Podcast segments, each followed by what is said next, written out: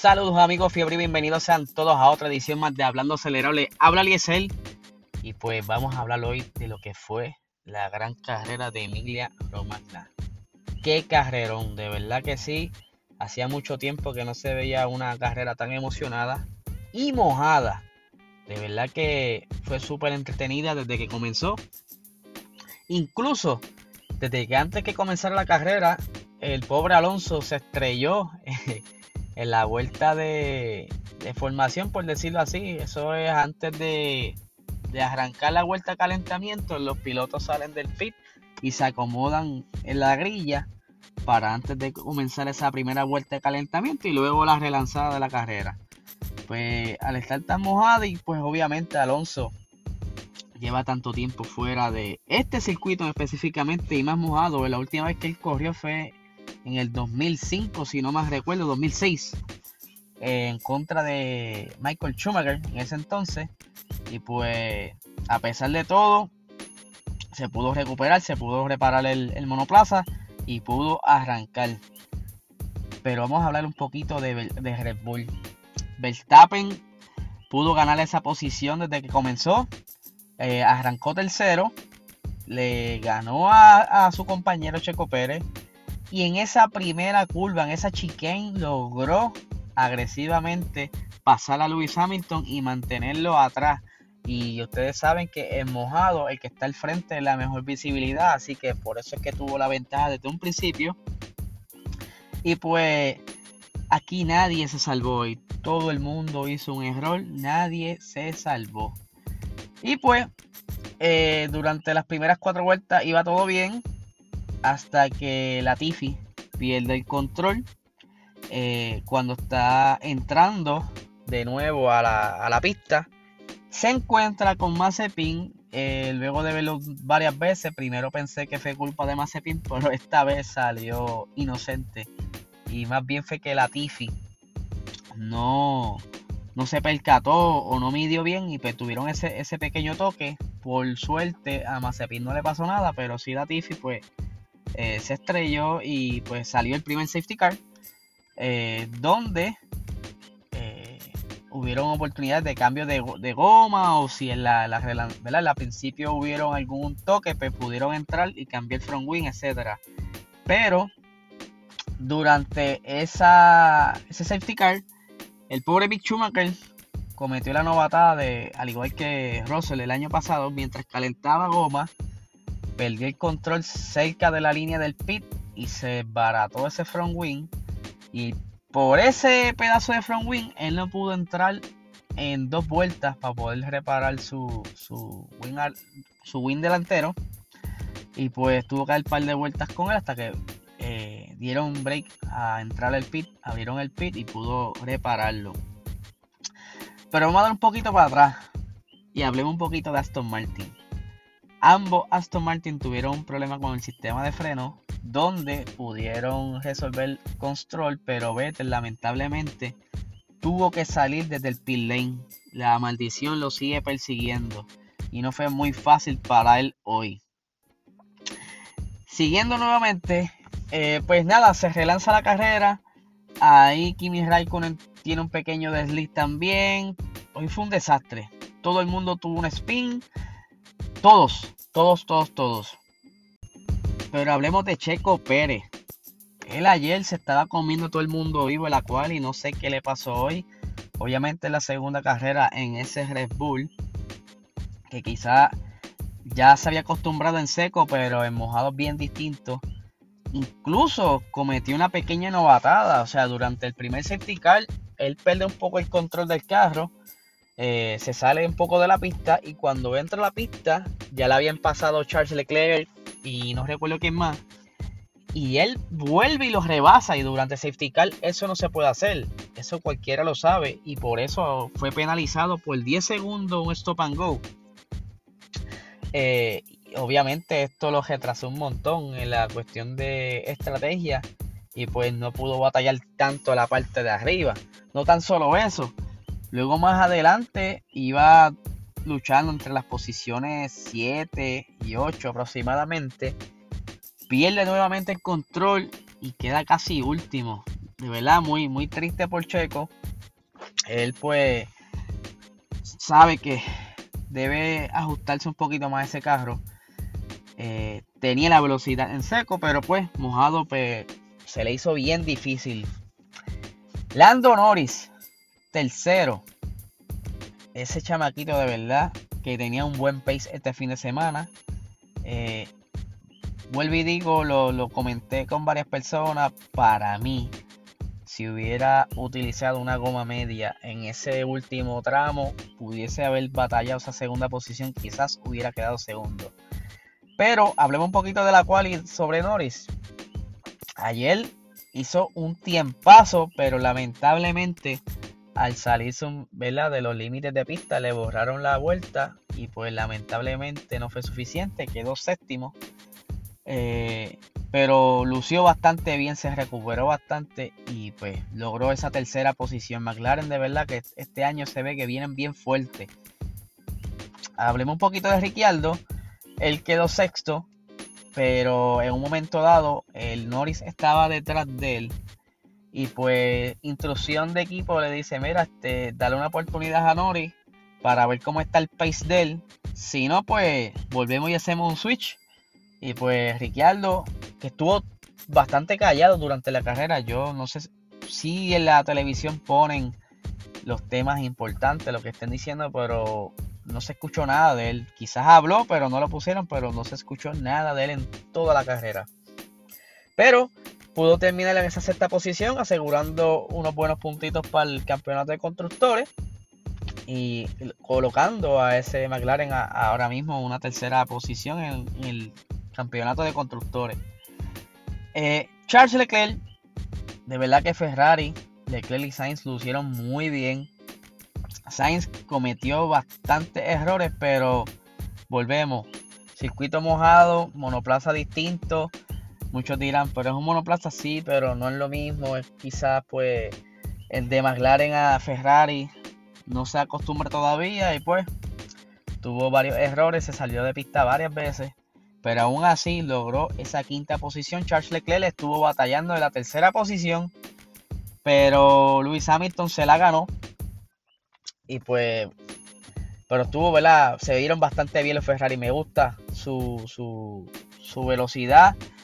Se ven muy bien. Yo espero que en Portugal dé mucho de qué hablar y por lo menos se mantengan en esa cuarta y quinta posición porque eso es lo que ellos vinieron. Ellos saben muy bien que este año no pueden luchar por esa tercera posición en el campeonato de constructores, pero se ven bastante rápido. Continuando con Pierre Gasly.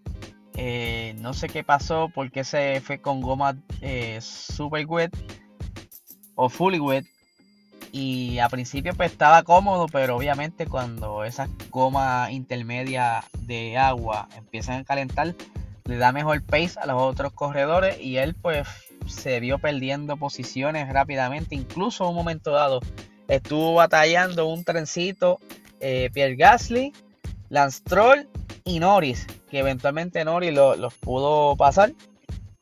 Así que, pero aún así se vio muy bien, terminó en esa séptima posición.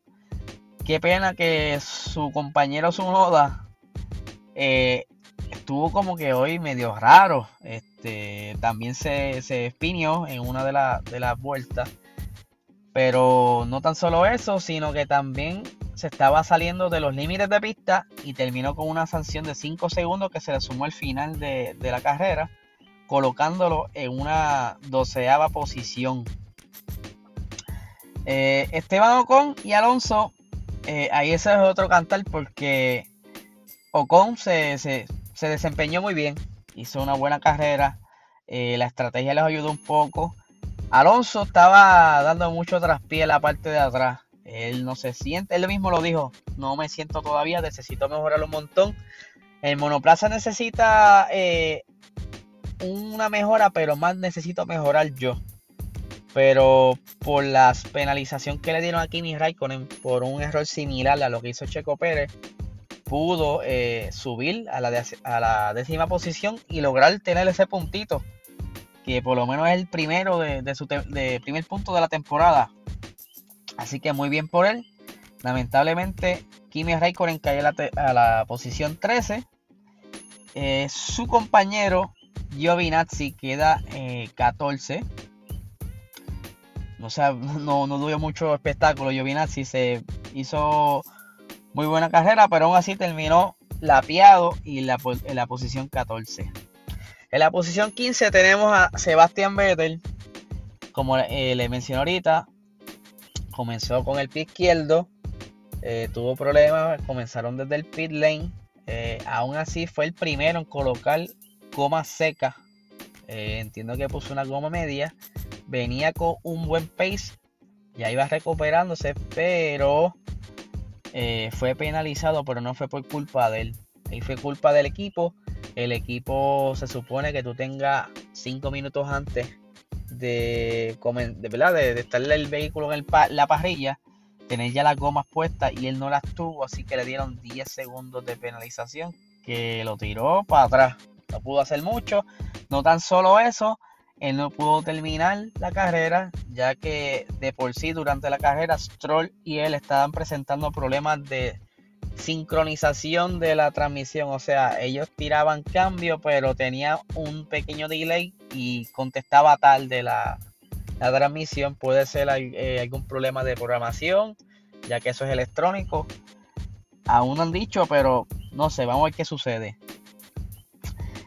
Nikita Mazepin fue. Lamentablemente, eh, Latifi chocó con él tuvo suerte que no fue culpa de él. Pero sí, eh, no se puede terminar la carrera sin tener una pequeña barrida que tuvo.